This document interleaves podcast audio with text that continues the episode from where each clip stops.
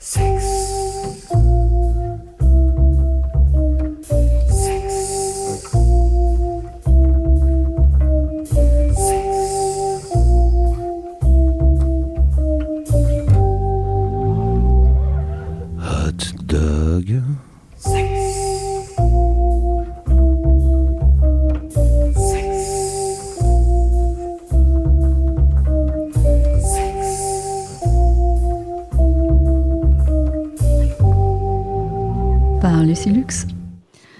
Je me suis retrouvée au milieu de femmes latino et afro-américaines, et en regardant leurs chevilles, leurs genoux et leurs cuisses, et les courbes de leur corps et leurs yeux mystérieux, je ne pouvais m'empêcher de penser à leur chatte.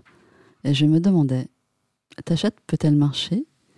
Ta chatte peut-elle parler? Ta chatte peut-elle sourire?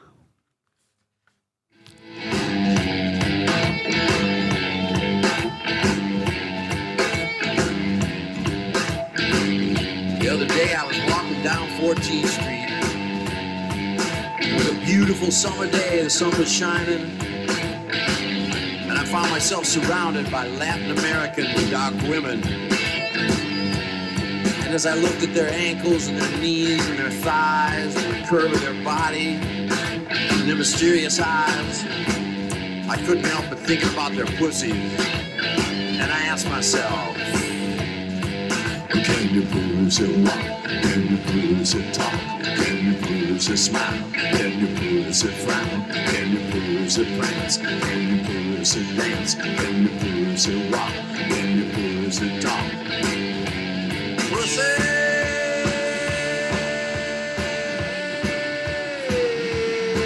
Pussy walk!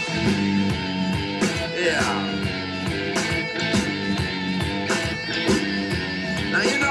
From time to time, my musical group and I have occasion to visit the high schools and junior high schools and other centers of learning in this wonderful land of the United States of America. And when I do, from time to time, I run into young girls who attend these places, and I see them smiling at me in their young girl clothes. And while I smile back and I never say anything, inside I'm thinking,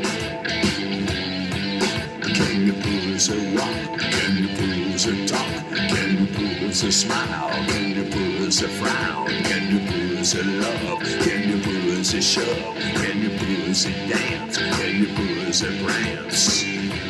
Push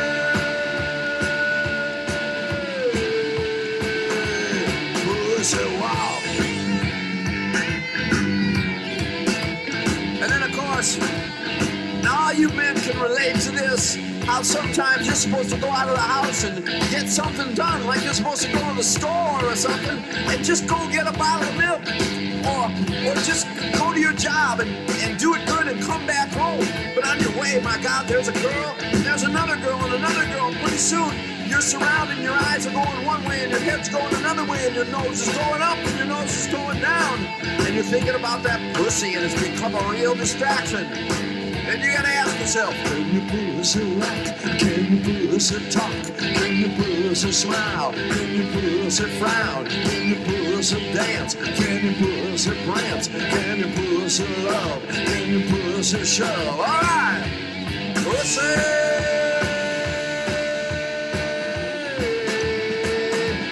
pussy walk. Now walk it now.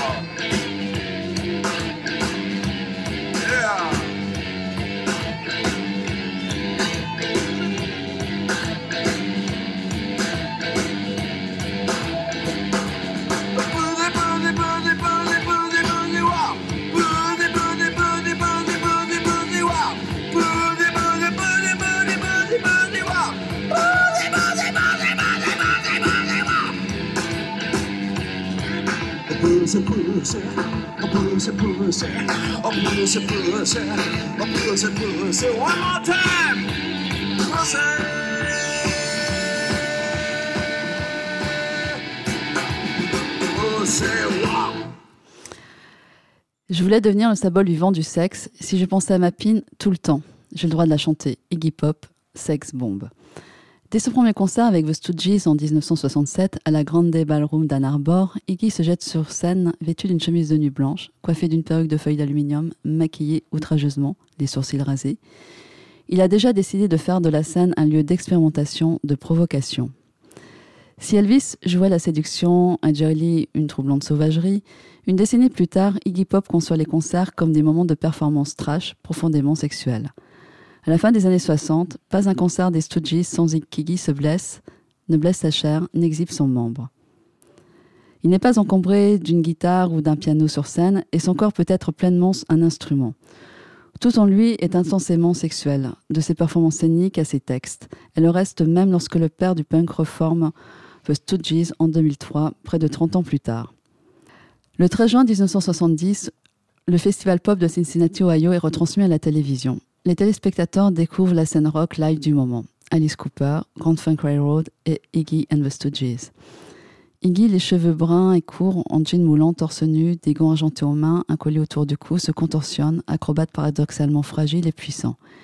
Il descend dans la foule, qui l'avale, le recrache, il chante, apparaît et disparaît dans le public. Il est englouti une nouvelle fois lorsqu'il interprète 1916. No, 1970 toute la nuit avant que je sombre, toute la nuit avant que je, je je sens, je me sens bien bébé, je me sens bien au bout de mon cœur.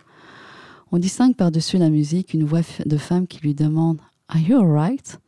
Puis la voix d'Iggy se perd, le public est en transe, Iggy n'est plus visible, la voix de la femme est à peine perceptible. Please, please, ne cesse-t-elle d'implorer. Quelques secondes plus tard, une femme blonde semble se relever, son appareil photo à la main. Iggy émerge, il reprend le chant I feel alright. Cette femme a-t-elle demandé à Guy une pose sexy tout en étant couchée sur lui ou autre chose? Il poursuit, se sur la foule qu'il élève pour qu'il entame sa marche de Chris Rock. Soudain, il a en main un énorme pot de beurre de cacahuète, on ne sait pas d'où il vient, dont il prend les poignées qu'il jette dans le public, puis il s'en enduit le corps. Il devient alléchant. La tension sexuelle est palpable, il est temps de remonter sur la scène.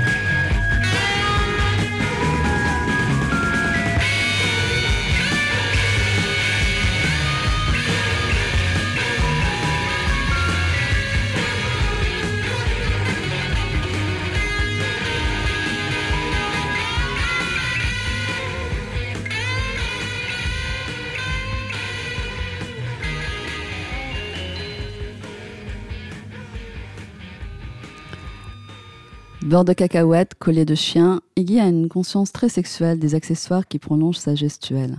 Que ce soit en 1977 à Manchester, avec une intrigante queue de cheval accrochée à l'arrière de son pantalon cuir, ou en 1997 dans The White Room à la télévision britannique, où il arbore un pantalon transparent montrant beaucoup de choses mais cachant l'essentiel.